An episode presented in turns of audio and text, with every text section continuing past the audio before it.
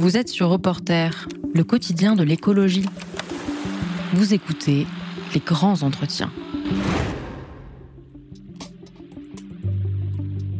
Valérie Masson-Delmotte, bonjour. Bonjour. Alors, vous êtes, euh, vous avez un titre euh, officiel, même s'il est maintenant fini. Vous étiez co-présidente du groupe 1, le groupe scientifique du GIEC, le groupe intergouvernemental d'experts sur l'évolution des climats. Ça vous a pris huit ans de, de, vie très, très intense. Mais fondamentalement, vous êtes une climatologue, et plutôt une paléoclimatologue, c'est-à-dire spécialiste des, des climats anciens, euh, très anciens, et avec une focalisation sur l'Antarctique. Et ça serait presque ma première question, une des surprises quasiment de la climatologie de ces dernières années, c'est l'évolution inattendue des banquises dans l'Antarctique. Est-ce que vous pouvez nous expliquer? Alors en fait, c'est pas une surprise. Dans euh, les euh, observations que l'on a par satellite depuis les années, la fin des années 70, on avait observé une légère augmentation de l'extension de glace de mer autour de l'Antarctique et puis à partir de 2016, des années surprenantes avec plutôt une euh, diminution, mais sur une période assez courte. Et 2022-2023, euh, vraiment des records de très faible extension de glace de mer. Et pourquoi je dis que ce n'est pas une surprise C'est parce que dans les projections climatiques, c'est-à-dire les simulations faites à l'aide de modèles de climat, dans lesquels on ajoute des gaz à effet de serre, il y avait plutôt une tendance à l'augmentation de l'extension de, une diminution pardon de l'extension de banquise et donc ce que l'on voit était plutôt attendu notamment dans un climat qui se réchauffe avec quasiment la moitié de la chaleur qui ne perd plus vers l'espace qui s'accumule dans l'océan près de l'Antarctique.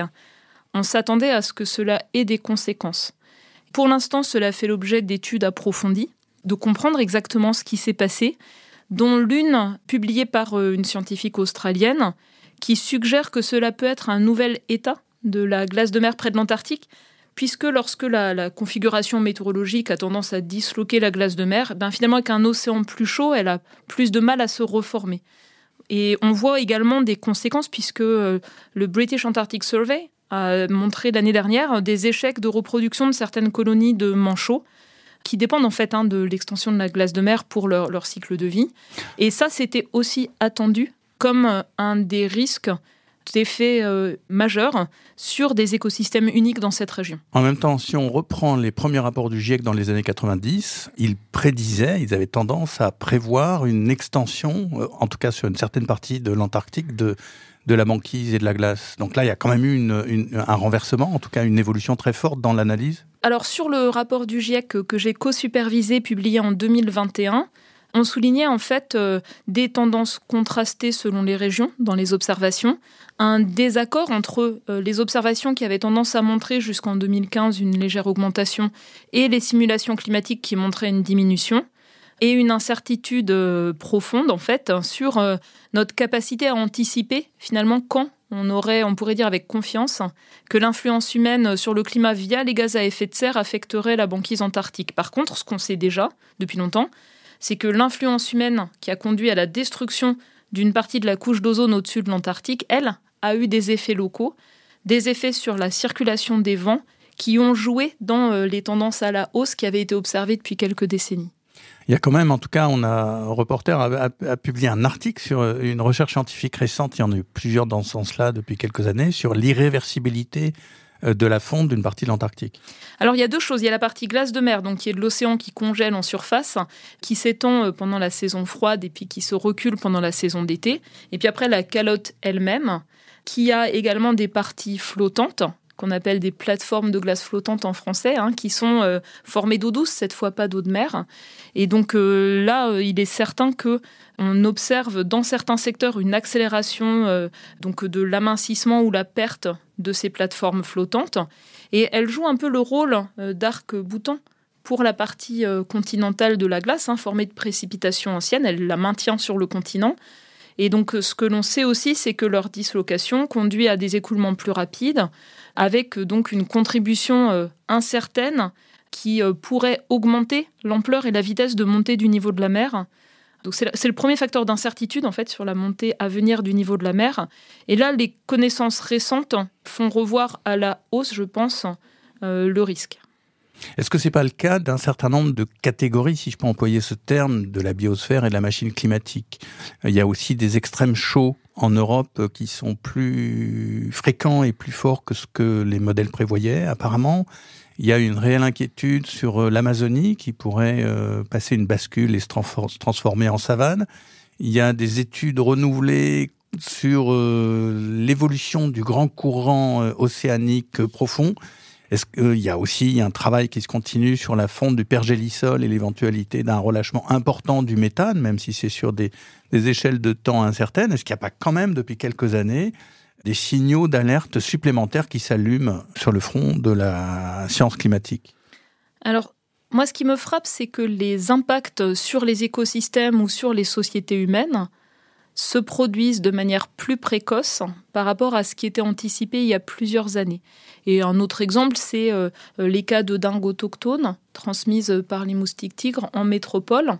Et euh, l'installation, par exemple, du moustique tigre s'est faite de manière beaucoup plus rapide que ce qui était anticipé. En ce qui concerne le fonctionnement du climat planétaire, on va dire, hein, et ses éventuels points de bascule, moi j'ai tendance à dire qu'on est plutôt sur ce qui était observé dans euh, l'évolution de la température à la surface de la Terre. On est dans la plage de ce qui était projeté. Du côté de l'Amazonie, donc on anticipe dans un climat qui se réchauffe une diminution de la pluviométrie. Et on sait que la forêt amazonienne, est sous une double pression, en fait, hein, cet effet climat et puis euh, la dégradation par les activités humaines. Car la déforestation oui, oui, pas, que la déforestation, la, dégradation en fait, voilà, c'est ça. Et euh, avec euh, un possible effet de seuil, sous l'effet de ces deux facteurs combinés qui pourraient, euh, d'ici quelques décennies, la transformer en gros en savane. Et je pense que les observations récentes, notamment une sécheresse extrêmement grave, s'inscrivent dans ces projections.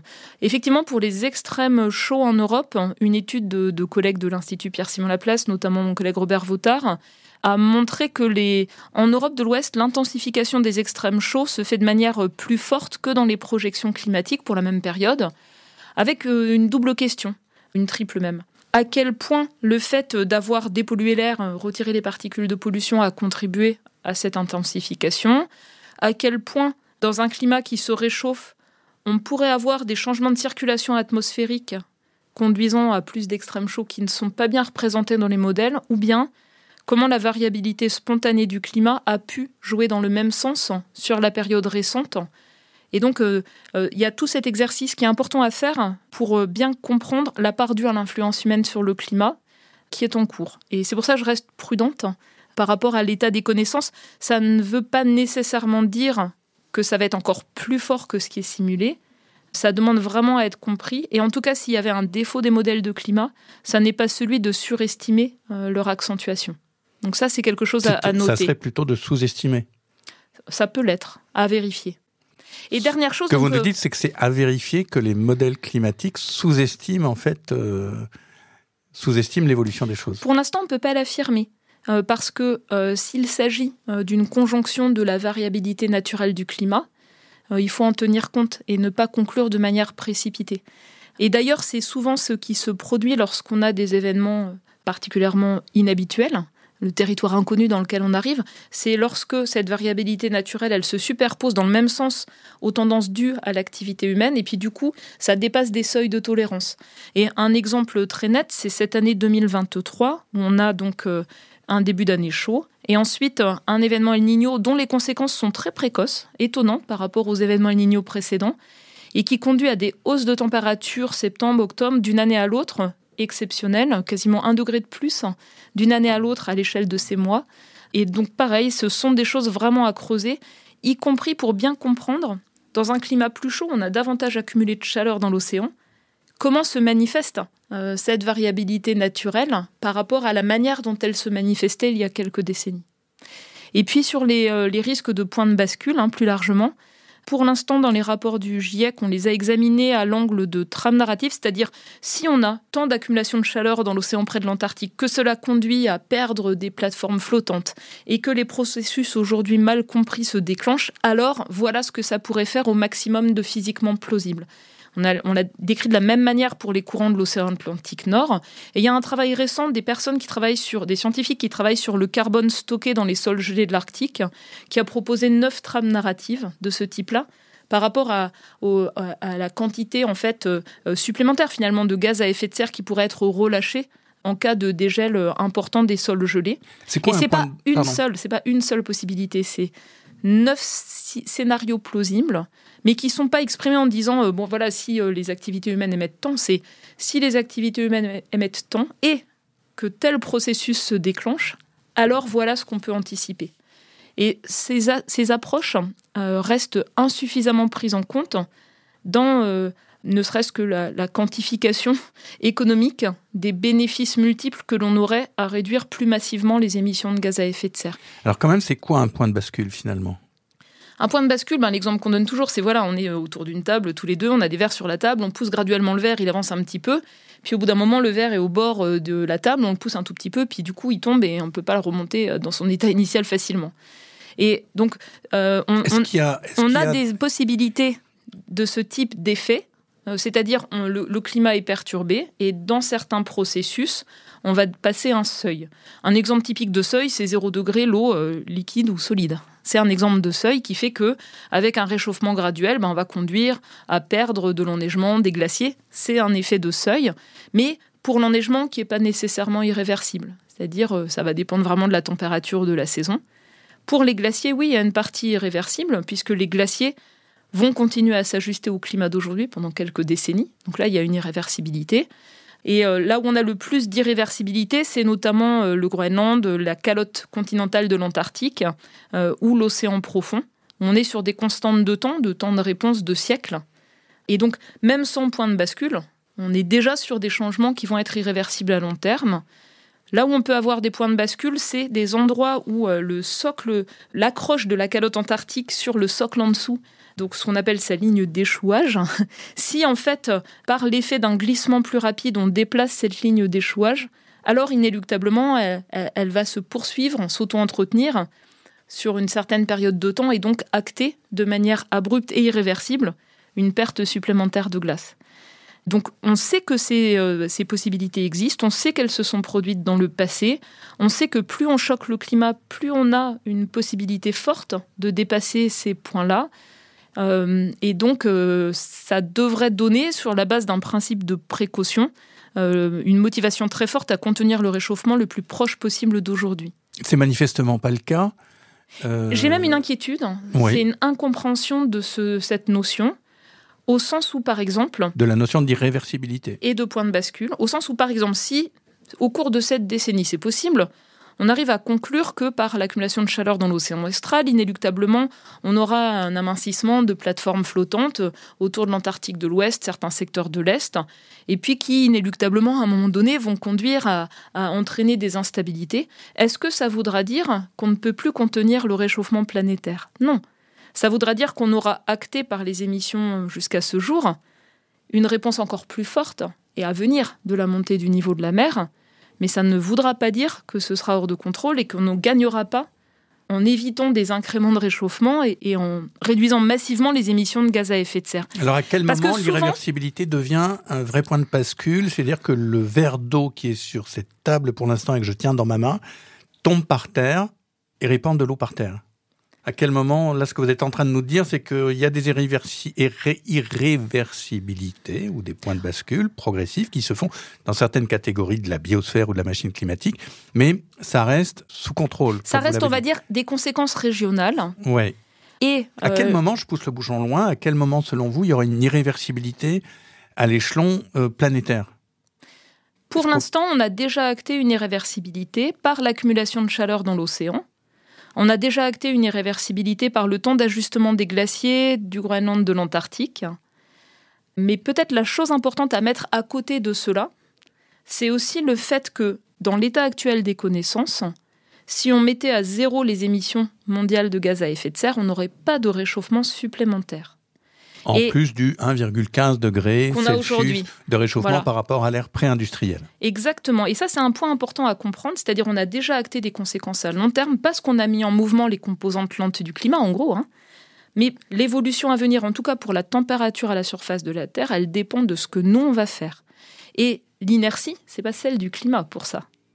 C'est celle euh, de la durée de vie des infrastructures qu'on met en place ou euh, euh, des investissements qui vont eux-mêmes acter euh, des émissions de gaz à effet de serre supplémentaires. Pour l'instant, on dirait que c'est les émissions, l'augmentation des émissions de gaz à effet de serre qui semble irréversible, ou du moins le mouvement qui les produit, puisque malgré des alertes répétées, euh, maintenant qui se comptent en décennies, par milliers, voire dizaines de milliers, voire centaines de milliers d'articles scientifiques de fond qui vont tous dans le même sens, les émissions de gaz à effet de serre se ralentissent à peine et restent euh, très supérieures à ce qui serait nécessaire. Voilà, donc là, vous nous parlez d'une situation où on arrêterait au jour le jour aujourd'hui et il y aurait un réchauffement, mais ça resterait sous contrôle, sauf que là, on continue à, à, à croître les émissions de gaz à effet de serre au rythme de l'ordre de 41 milliards de tonnes de CO2 dans l'atmosphère. Oui, et pour euh, reprendre ce qu'on décrivait tout à l'heure, donc avec euh, des pertes et des dommages qui s'accentuent, euh, du fait des caractéristiques du climat qui changent, on est sur une situation grave. On montre qu'on a une capacité à agir, en fait. On a une capacité euh, à gérer les risques, à s'adapter un peu à un climat qui change, selon les capacités, et euh, surtout, on a un potentiel technique qui permettrait de réduire quasiment d'un facteur 2 les émissions mondiales de gaz à effet de serre, tout en répondant aux besoins de base de chacune et chacun. Mais cela n'est pas mis en œuvre. Et donc il y a une incompréhension, je pense, de très nombreux acteurs euh, économiques de l'urgence à transformer les pratiques et sortir des énergies fossiles. Et cette question des points de bascule, elle est beaucoup abordée actuellement parce qu'elle ne rentre pas dans l'analyse de risque. Elle ne rentre pas dans l'analyse, par exemple, des limites à l'assurabilité ou des enjeux en termes de sécurité des lieux de vie, les habitats sur le littoral, notre capacité en fait hein, à faire face aux conséquences à venir de la montée du niveau de la mer, ou bien aux conséquences en termes euh, d'approvisionnement alimentaire par exemple.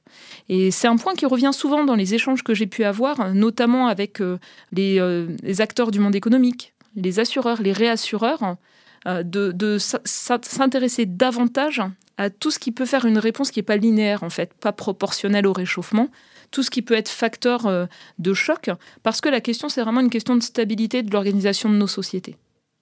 Je me demande, parce que vous êtes très prudente et vous êtes scientifique, dont vous employez euh, des mots et des formules qui sont, j'allais dire, pesés au trébuchet, et c'est absolument nécessaire, et en même temps, je me demande si c'est pas complexe à comprendre. Est-ce que quand euh, Antonio Guterres, le secrétaire général des Nations Unies, dit en septembre 2023, il y a un mois, nous sommes en, novembre 2023, enfin il y a donc un mois ou deux mois, peu importe, il dit nous sommes en train d'ouvrir la porte de l'enfer. Qu'est-ce que vous pensez de cette euh, façon de vulgariser le problème? Alors d'abord, Antonio Guterres prévoit d'aller en Antarctique euh, cette semaine, je crois, et j'ai échangé avec ses conseillers vendredi soir. Euh, par rapport à l'état des connaissances qui avait déjà été discuté lors du One Planet Polar Summit euh, à Paris il y a deux semaines, par rapport à l'incompréhension de nombreux décideurs politiques des implications multiples et à très long terme de la lenteur de l'action mise en œuvre aujourd'hui. Et comme scientifique, moi, je ne peux pas utiliser ces termes-là. Par contre, je comprends parfaitement pourquoi il l'a fait, notamment en septembre dernier avec des vagues de chaleur massives qui ont montré euh, les fragilités qui existent partout et euh, qui sont euh, des facteurs de, souffrance, de, perte pour une partie très importante de, la population mondiale. Est-ce qu'à un moment, le langage scientifique, précisément, ne devient pas impuissant et il faut un langage presque poétique, même si c'est la poésie du drame de Dante, pour tenter de rendre sensible une réalité dramatique et d'un autre côté, une dramatisation permanente, à quoi elle conduit? Elle peut conduire en fait à vouloir ignorer ces éléments pour euh, se préserver face à, l'inaction qui est là. Et c'est un vrai débat important. Beaucoup de médias ont joué euh, des codes de l'alarmisme et on sait euh, maintenant que c'est un vecteur aussi de déni. Donc la question c'est comment on crée une ouverture à un moment donné pour que ces enjeux liés au changement climatique, dont les dommages sont là maintenant et graves, fassent partie, on va dire, du logiciel de prise de décision de tout le monde et ne soient pas mis à l'écart. Donc on voit bien que Gutiérrez essaie de faire euh, ce qu'il peut, de manière très engagée, en comprenant bien les enjeux par sa formation, euh, par son parcours personnel. Et ce serait bien d'avoir davantage de personnalités influentes différentes fonctions dans la société qui, à leur manière, s'approprient ces enjeux et, les intègrent. Et peut-être que récemment, un concert d'une chanteuse américaine, me semble-t-il, au Brésil, a été annulé suite au décès lors d'une vague de chaleur d'une de ses fans. Et peut-être que cela touche d'autres personnes autrement lorsqu'on a également euh, le monde en fait du showbiz ou euh, d'autres personnalités médiatiques qui prennent la mesure des enjeux, c'est-à-dire un risque direct pour la santé euh, lorsqu'on a des températures extrêmes et qu'on n'a pas d'approvisionnement en eau. Reporter, le quotidien de l'écologie. Valérie Masson-Delmotte, donc vous parlez des décideurs. Alors vous avez dispensé une formation il y a un an à des, aux ministres du gouvernement Macron, du gouvernement de Monsieur Macron. Est-ce qu'ils comprenaient comment ça s'est passé en fait? Ils vous ont écouté poliment ou est-ce que vous sentiez quelque part que une fibre neurologique dans leur cerveau, voire dans leur cœur, scintillait? Alors ce que je peux dire, c'est qu'à l'issue de l'été 2022, qui était marqué donc par une chaleur exceptionnelle, et euh, par euh, une succession euh, donc de, vagues de chaleur, une sécheresse record en France métropolitaine, le contexte était lourd. donc j'ai bien mesuré à la fois la, comment dire, la charge que j'avais, c'est-à-dire arriver à trouver des mots clairs pour partager le constat scientifique à l'ensemble d'un gouvernement. C'est pas le cas dans de nombreux autres pays. Donc quelque part c'est une chance, mais c'est aussi une responsabilité. Et beaucoup de collègues scientifiques, d'étudiants, de personnes que j'ai croisées en ayant entendu la veille hein, dans les médias l'information sur ce séminaire, euh, m'ont envoyé euh, des, fortes aspirations. je, crois que c'est le mot à, exprimer, c'est-à-dire m'ont vraiment demandé de réussir à faire passer mes messages clairement. Je sentais cette pression-là. Donc, à ce séminaire gouvernemental, ce que j'ai noté, c'est le sérieux avec lequel c'était pris par la Première ministre, des ministres qui sont en première ligne, hein, qui avaient géré crise après crise euh, tout l'été, qui comprennent bien les enjeux de décarbonation euh, de l'énergie, euh, de l'économie, et puis d'autres ministres qui sont plus éloignés de ces sujets. J'avais été frappée à l'époque d'ailleurs par le silence du ministre de la Santé, sachant qu'on avait une surmortalité de plusieurs milliers de personnes au cours de l'été dernier, comme chaque fois qu'il y a des vagues de chaleur, qui montrent notre incapacité à protéger les plus vulnérables aussi. Et donc, donc moi j'ai fait un préambule. Ensuite, euh, j'ai répondu aux questions qui m'étaient posées, qui étaient parfois étonnantes. Quoi, par exemple la, question, que, la question que j'ai trouvée la plus finalement pertinente de leur point de vue était la suivante. Oui, pardon. On comprend bien euh, les enjeux de transformation. On comprend bien euh, que dans l'intérêt de, de, la France, dans l'intérêt des Français, il faut qu'on porte des transformations profondes et rapides. Et lorsqu'on porte des transformations, finalement, elles fâchent et elles peuvent fâcher notamment les électeurs, et notamment les électeurs euh, de ce gouvernement, parfois plus âgés ou avec un patrimoine plus élevé que la moyenne. Et, donc la question qui était posée est euh, quel est le capital politique que l'on peut en retirer, de porter résolument des transformations profondes? Donc ça, ça venait de ministres plutôt régaliens, on va dire. Pas forcément directement en prise. Ministère de l'Intérieur. Pas forcément directement en prise avec euh, le fait de porter la transition écologique au quotidien. Et dans les échanges qui ont suivi, finalement, la discussion s'est déplacée de euh, répondre à l'urgence climatique à construire euh, une économie décarbonée et ses enjeux en termes d'emploi, en termes d'économie.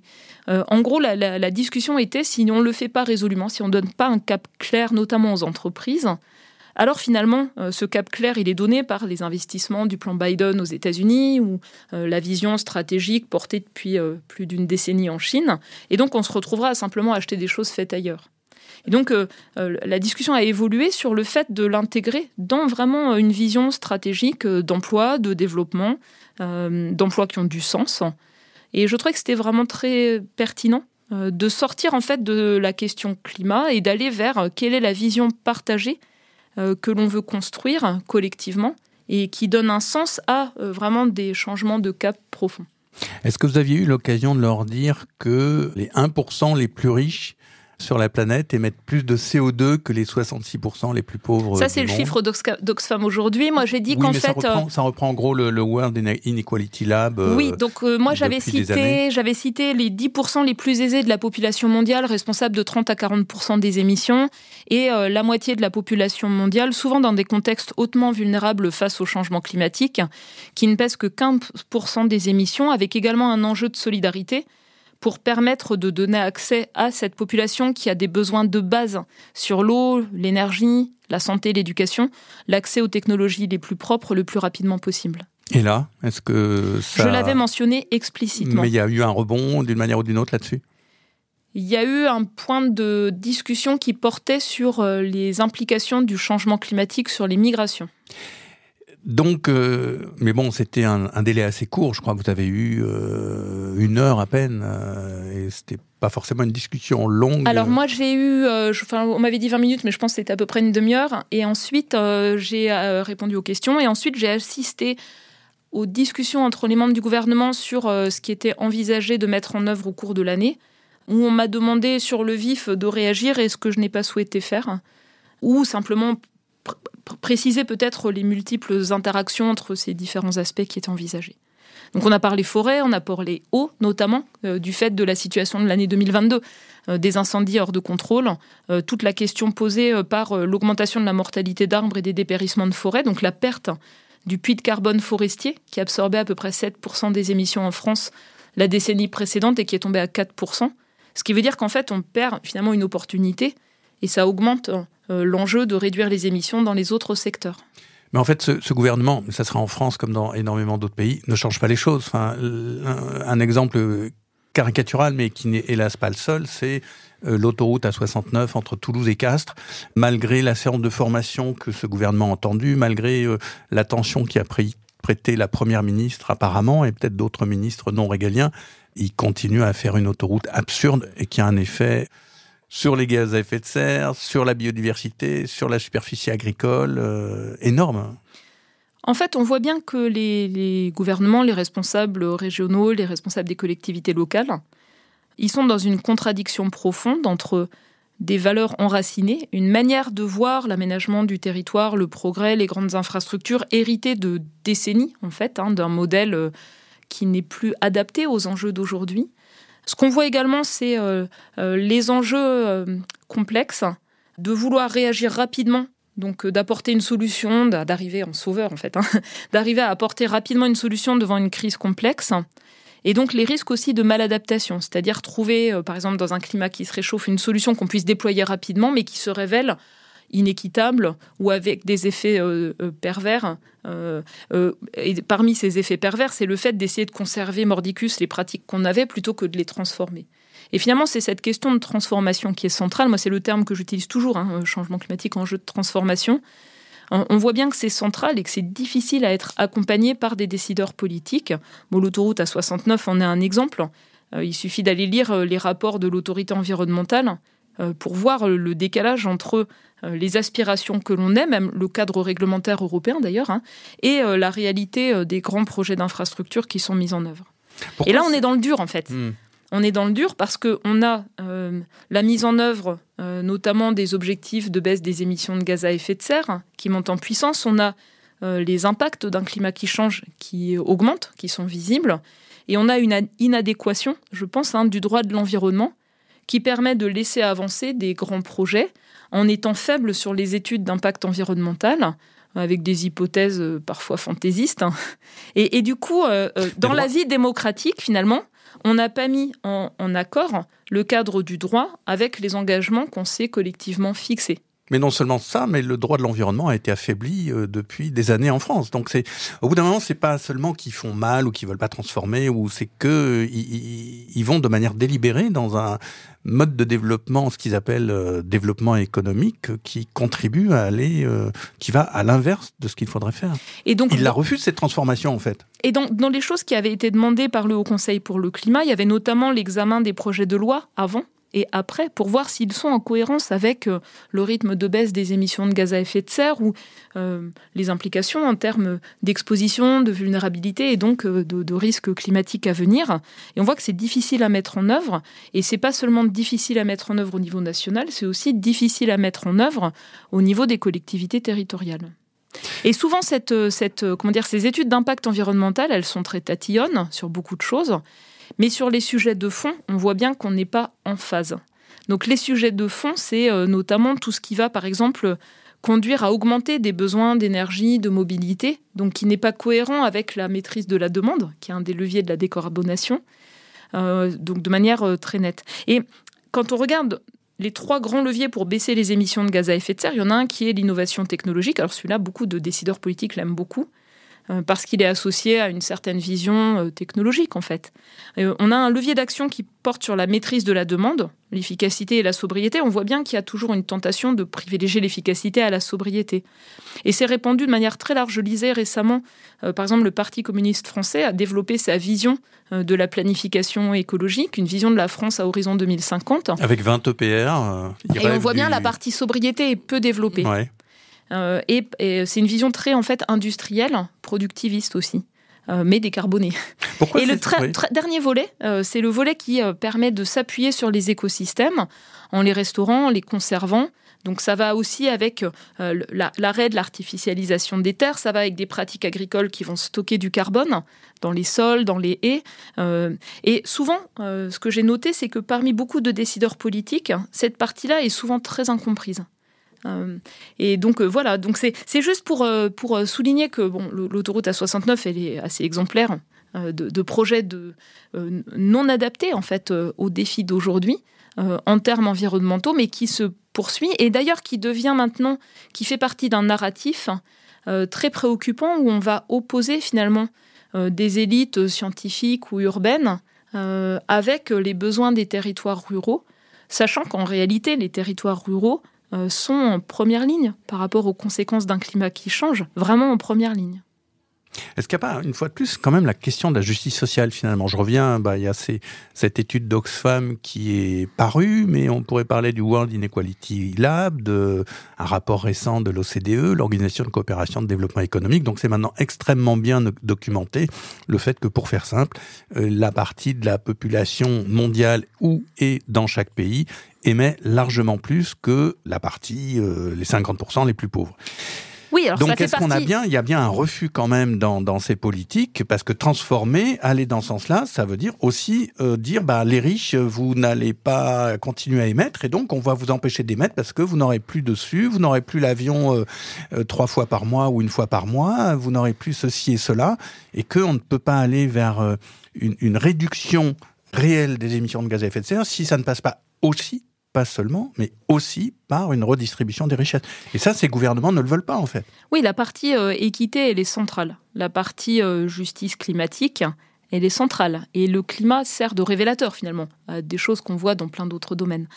Et euh, souvent, on a tendance à, pointer, on va dire, l'extrême richesse et son, effet disproportionné sur les émissions de gaz à effet de serre. Moi, j'ai l'impression que ce qui paralyse les gouvernements, c'est pas seulement cela et la manière d'agir dans cette direction-là, euh, mais c'est aussi en fait le, poids extrêmement important, en fait, dominant hein, euh, dans, les pays développés des, classes moyennes euh, et donc euh, la peur aussi euh, de contre-réactions violentes, comme on a eu avec la crise des Gilets jaunes, quand on a une perception que l'action publique est, injuste en fait, hein, et sape ou, exacerbe les difficultés de pouvoir d'achat de ceux qui ont déjà du mal à, boucler les fins de mois. Et, donc il y a ce double obstacle, hein, il me semble. Et par ailleurs, si on n'agit pas sur le changement climatique, si on n'agit pas sur les impacts du changement climatique. Là, par contre, c'est très clair. On est sur euh, des, situations où on va exacerber euh, les inégalités. Les plus pauvres auront la double peine et on aura dans certaines régions du monde, y compris en, France en fait, hein, des, pièges de pauvreté. Et je pense notamment à, ce regard-là, je pense notamment par exemple à l'effet actuel des inondations dans le nord de la France et la grande inquiétude des personnes qui ont des logements en zone inondable, inondés de manière répétée, euh, qui s'interrogent sur en fait la valeur de leurs biens, sur leur assurabilité. Euh, et euh, c'est une source en fait d'une inquiétude extrêmement profonde. Mais la responsabilité, je reviens, si vous dites que bah, la, la question climatique est finalement un révélateur des problèmes d'inégalité, en tout cas de justice sociale, c'est les mots que vous avez employés dans notre pays. Oui, et avec une vraie difficulté à lutter, à trouver des, options pour lutter contre l'extrême pauvreté. On le voit dans les politiques publiques actuelles. Ah, les politiques publiques, elles sont faites par des acteurs politiques qui font des choix euh, de, euh, notamment par la fiscalité, de privilégier tel ou tel euh, groupe social au détriment de tel autre. Tout à fait. Et d'ailleurs, au niveau international, c'est également frappant. je me suis penchée récemment sur les acteurs qui financent la recherche dans le monde sur la manipulation délibérée du climat, la géo-ingénierie solaire. Et c'est très frappant que ce sont maintenant notamment des fondations privées de milliardaires américains qui choisissent de financer cela en se présentant comme altruistes, souvent des milliardaires de la tech, plutôt progressistes en fait, hein, dans leur vision des choses, et là qui rejoignent les intérêts euh, des milliardaires euh, qui eux-mêmes investissent dans les énergies fossiles, euh, parce que finalement c'est une sorte d'alibi que ceux-ci se donnent pour ne pas agir sur les déterminants des émissions de gaz à effet de serre, ou regarder de front leurs responsabilités actuelles. Donc on, rejoint même une échelle plus grave, au sens où il y a, je pense, une volonté d'influence très forte aux États-Unis et donc à l'échelle mondiale de ces acteurs pour faire évoluer le narratif vers l'atténuation, c'est trop lent, c'est trop tard, il y a trop d'intérêts économiques en jeu, de rapports de pouvoir, et donc essayer de trouver une sorte de parade dangereuse. Et ces acteurs qui disent euh, on va passer par la technologie, même si on n'est absolument pas certain que ça marche, plutôt que de faire de la redistribution sociale, c'est-à-dire que nous, accepter d'être beaucoup moins, on est au-delà de la richesse d'ailleurs, d'être beaucoup moins, voilà, euh, riches, comment on les fait évoluer selon vous? Est-ce que c'est possible en fait? C'est vraiment la question de fond, il me semble. Et moi, j'ai pas d'aversion au volet technologique. J'ai pas d'aversion du tout. J'ai une formation d'ingénieur, je suis scientifique. Euh, mais ce qu'on voit bien, c'est que l'enjeu, c'est d'utiliser à bon escient, de manière la plus intelligente, parfois frugale, euh, ces leviers d'action technologique pour vivre, pour répondre aux besoins, hein, pour pouvoir vivre bien, euh, tout en évitant des émissions de gaz à effet de serre. Et donc, pour moi, la question, c'est comment on peut aussi mobiliser par exemple, les ressources de ces investisseurs qui sont là. Et plutôt que d'aller sur des projets fumeux de manipulation du rayonnement solaire, comment faire en sorte de débloquer une accélération de technologies existantes qui, par exemple, peuvent donner très vite accès à des, sources renouvelables de production d'électricité dans des régions qui euh, n'y ont pas accès ou les rendre plus abordables. Euh, même chose pour euh, tous les systèmes, je sais pas, de pompes à chaleur qu'on peut imaginer partout, etc. Et on voit bien que c'est pas la vision des choses. C'est ça qui est le plus préoccupant. La vision des choses, c'est préserver des modes de vie ultra émetteurs le plus longtemps possible. Voilà. Et eh ben, comment on change ce qui se passe dans la tête de ces gens qui veulent conserver ce mode de vie ultra émetteur? Et si dans leur tête ça n'évolue pas, qu'est-ce qu'on fait? Bah, c'est toute la question de la vie démocratique et des rapports de force dans la société. Euh, moi, je crois beaucoup à. Donc, bien sûr, la, connaissance, elle est là, elle est disponible. Hein, il n'y a pas besoin d'aller chercher très loin. On a déjà beaucoup d'éléments factuels. Alors après, les autres leviers d'action, euh, ça peut être aussi euh, l'arme de l'humour et de l'ironie, c'est-à-dire montrer que ce sont des comportements fossiles destinés à disparaître d'une autre manière. Et c'est pas à une scientifique qu'il faut poser la question de, de la manière euh, dont, cela peut, euh, peut changer. Vous avez vous-même travaillé d'ailleurs sur cette question depuis longtemps. Qu'est-ce qui freine? Pourquoi est-ce que ça n'est pas audible? Simplement parce que ça fait rêver les gens Parce que toute la force de frappe du marketing, en fait, hein, qui est présent partout, euh, ne fait que véhiculer l'aspiration partout dans le monde à adopter ce, ce type de style de vie absolument intenable. Et c'est d'ailleurs une des préoccupations que j'ai sur euh, le pays hôte de la COP28, par exemple, hein, les Émirats, qui, au-delà d'être euh, un, grand acteur d'exploitation des énergies fossiles et qui, vont continuer à les exploiter, jouent sur tous les ressorts du consumérisme. Voilà, par euh, leur, diversification économique, en fait, se fait par le consumérisme et continue à véhiculer cet imaginaire. Reporter. Le quotidien d'écologie. Valérie Masson-Delmotte, vient d'être élu en Argentine un président euh, néolibéral, et le mot est faible, et climato-sceptique. Il y a une forte possibilité que Donald Trump, autre climato-sceptique notoire, revienne aux États-Unis. En France, le Rassemblement national, qu'on ne peut pas qualifier tout à fait de climato-sceptique, mais en tout cas qui n'y prête pas beaucoup d'intérêt ni lui attribue beaucoup d'importance, c'est en bonne voie aussi d'éventuellement accéder au gouvernement. Finalement, ces gens sont quand même élus, même si on peut discuter de la démocratie, mais ils sont élus par une large partie, notamment, vous l'avez dit, des, classes moyennes. Comment interpréter finalement euh, ce refus délibéré de l'information et de la réalité du changement climatique qui est en cours? Parce que le fait de l'intégrer remettrait en cause les fondamentaux des valeurs, des privilèges et de la vision idéologique que portent ces personnes. C'est une évidence. Et donc, si on prend par exemple la situation en Argentine, un pays qui est démocratique depuis seulement quelques décennies, on voit bien là sur la période récente une explosion des inégalités, de l'immense pauvreté, une inflation hors de contrôle. Et parmi les déterminants de, cette situation grave, au-delà des échanges commerciaux euh, et, de l'organisation économique, on a aussi en fait des vagues de chaleur et des sécheresses euh, majeures qui ont affecté les rendements agricoles, qui sont euh, un des secteurs économiques forts dans ce pays-là. Et donc, est-ce que la réponse que les gens souhaitent à ce type de défi, c'est une dérégulation complète, la privatisation de l'accès à l'eau? C'est assez étrange en fait d'arriver à, embarquer toute une population qui est euh, finalement déboussolée, qui ne fait plus confiance euh, au gouvernement, on va dire, euh, progressiste, pour réussir à, répondre à leurs besoins. Mais je suis certaine que les solutions de type privatisation de l'eau, privatisation du système de santé, ne vont pas répondre aux problèmes des plus pauvres. C'est une évidence.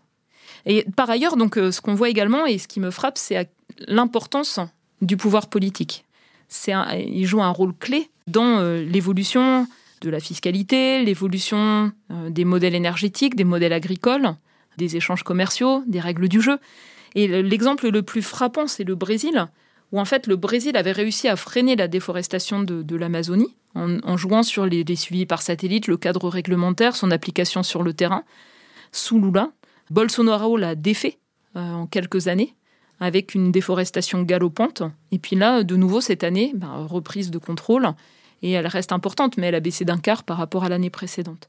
Et donc ça montre l'importance des personnalités euh, au pouvoir, euh, de leurs engagements, de leurs valeurs. Et du coup, pour les acteurs économiques qui ont tout intérêt à continuer à exploiter des énergies fossiles, à euh, véhiculer un modèle, par exemple, d'exportation de viande associée à de la déforestation, à mettre au pouvoir des personnalités qui vont servir leur intérêt qui vont avoir un discours populiste, être élus, puis après simplement servir les intérêts euh, de, ces grands groupes, on le voit.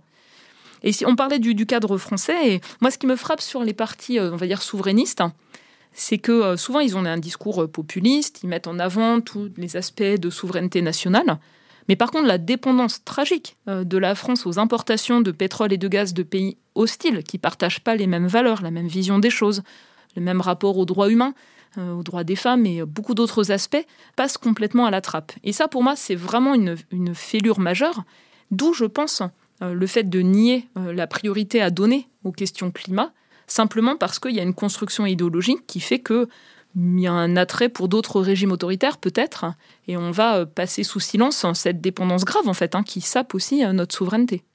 Parce que peut-être aussi il est une fois de plus difficile de dire aux très riche de réduire et de dire à l'ensemble de, de la société, notamment aux classes moyennes, ben, il, faut que collectivement nous réussissions à réduire la consommation d'énergie et de matière. Oui, et puis on voit bien que on est sur, euh, on a construit finalement une sorte de paix sociale vaguement en France sur la consommation, comme dans beaucoup d'autres pays du monde. Et là, en fait, euh, l'enjeu, c'est d'arriver à dire voilà, on va faire des efforts collectivement. Il faut que l'effort soit partagé. Donc, plus important chez ceux qui ont les plus grandes ressources pour agir, mais un effort qui soit partagé, perçu comme juste, où on va euh, mettre l'accent sur la maîtrise euh, de notre consommation euh, plutôt que l'augmentation constante, et on va investir sur de nouvelles organisations, de nouveaux dispositifs qui ensuite nous permettront de vivre mieux, mais il y a une phase importante d'effort pour permettre la décarbonation. et ce discours-là, on voit bien que beaucoup de politiques peinent à le tenir, vraiment.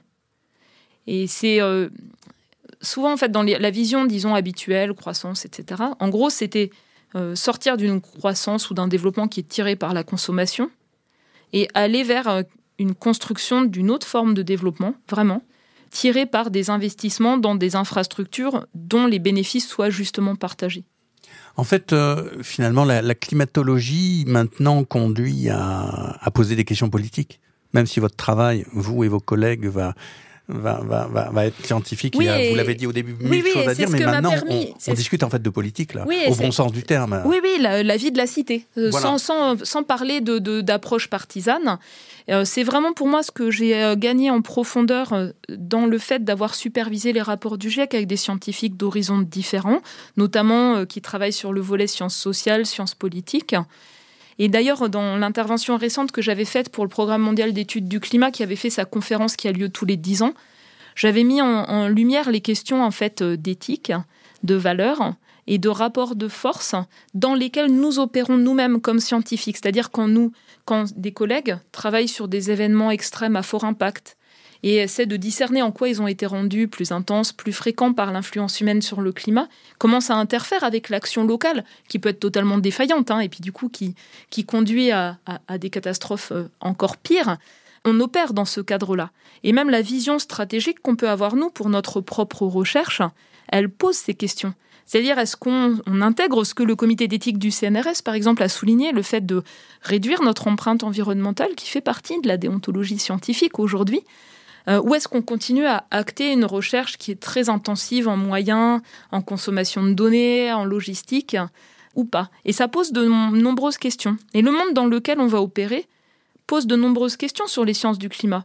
Si on se met en 2050 un monde complètement fragmenté, on n'a pas réussi à, réduire les émissions de gaz à effet de serre avec des impacts qui s'aggravent partout, il y aura besoin de systèmes d'alerte, il y aura besoin de connaissances sur les sciences du climat, mais elles ne seront pas du tout utilisées de la même manière que dans un monde où on coopère, où on a réduit massivement les émissions de gaz à effet de serre, on a les premiers signes d'une stabilisation, et après on a besoin de connaissances pour l'utilisation la plus soutenable possible de la biomasse, pour gérer des systèmes avec plus de renouvelables et plus d'intermittence. Vous voyez ce que je veux dire? Ça pose des questions fondamentales, y compris sur le, périmètre dans lequel on opère et on va opérer comme scientifique. C'est-à-dire que la question politique à laquelle conduit euh, la climatologie, puis plus largement la science écologique, du fonctionnement de la biosphère, c'est celle du partage, c'est-à-dire nous sommes maintenant sur une machine biosphérique euh, cohérente, homogène, où ce qui se passe euh, à des milliers de kilomètres en Antarctique ou en Amazonie a un effet sur les inondations en Belgique ou en Pologne. Et donc, euh, à la fois l'écologie planétaire est une, du coup la société humaine devrait être une, mais nous n'arrivons pas à partager au sein des propres sociétés, on en a parlé entre les riches et les pauvres, mais aussi de nation à nation. C'est-à-dire que peut-être que les Argentins ne voient pas l'intérêt d'avoir une politique globale euh, de réduction des émissions de gaz à effet de serre et les pays s'opposent entre eux. Et on voit en plus, de plus en plus, qu'ils s'opposent en termes de conflits euh, militaires euh, en ce moment. Oui, et avec une vraie difficulté sur tout ce qui est commun pour se l'approprier et pour avoir un cadre de gouvernance. C'est le cas pour l'atmosphère où on n'a pas de cadre par rapport à d'éventuelles modifications du rayonnement solaire. C'est aussi le cas pour l'Antarctique qui est dans le cadre du traité de l'Antarctique Terre de paix et de science, mais qui est fragilisé par euh, la montée euh, de l'utilisation à vocation touristique commerciale pour des gens très fortunés, ou bien à vocation d'exploitation du krill pour le maintien de certaines manières de s'alimenter dans certaines régions du monde, et avec une montée en puissance de l'envie de s'accaparer ces ressources euh, des uns et des autres, et notamment la Chine et la Russie actuellement.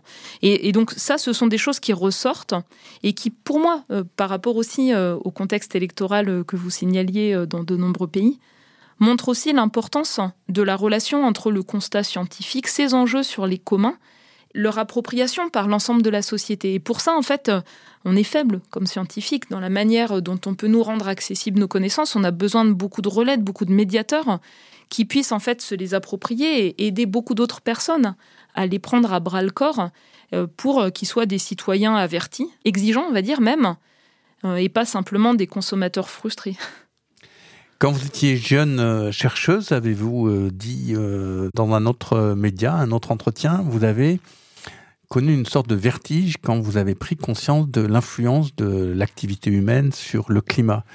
Est-ce que 20 ou 30 ans après, je ne sais pas très bien, mettons 25 ans, euh, vous, ne retrouvez pas un même genre de vertige que devant tout ce que vous savez, de ce que vous avez dit avec ces milliers de climatologues et de scientifiques, malgré tout, tout semble quand même aller euh, dans un sens, euh, on va dire, néfaste? En fait, il faut arriver à voir les choses qui ont été gagnées. C'est-à-dire les trajectoires de forte hausse des émissions de gaz à effet de serre, maintenant, elles sont moins plausibles. On ne peut pas les exclure, mais elles sont vraiment moins plausibles. Et euh, si on prend même les promesses qui avaient été faites au début de l'accord de Paris les promesses faites par les pays, euh, c'était une légère augmentation entre 2020 et 2030 attendue des émissions de gaz à effet de serre. Maintenant, si les derniers cycles de promesses se réalisent, toutes, celles qui sont conditionnelles, on pourra avoir le tout début d'une légère baisse. Donc c'est moins pire, mais c'est pas du tout à hauteur de la forte baisse qui serait nécessaire cette décennie euh, pour parvenir à limiter euh, l'escalade des risques climatiques. Donc on voit qu'il y a des choses qui avancent, mais pas assez vite. Et ça, c'est vraiment pour moi la, grande frustration aujourd'hui. Et par ailleurs, ce que je vois aussi, c'est les contre-réactions. Donc on voit ces rapports de force très puissants qui s'exercent, comme dans les années 90, quand il y avait une volonté euh, en France et en Europe euh, d'agir de manière plus résolue sur les enjeux environnementaux, puis c'était les sociétés pétrolières de l'époque hein, qui étaient montées en puissance pour saper cette volonté-là. Même chose actuellement, très nettement. Donc on voit en fait les contre-réactions. Euh, l'élection de Donald Trump qui a failli euh, complètement euh, faire exploser l'accord de Paris sur le climat, qui pourtant a résisté. et puis là, en ce moment, donc on a eu la pandémie qui a été très compliquée aussi, hein, qui a exacerbé les inégalités, qui a mis d'autres priorités à l'agenda des décideurs politiques.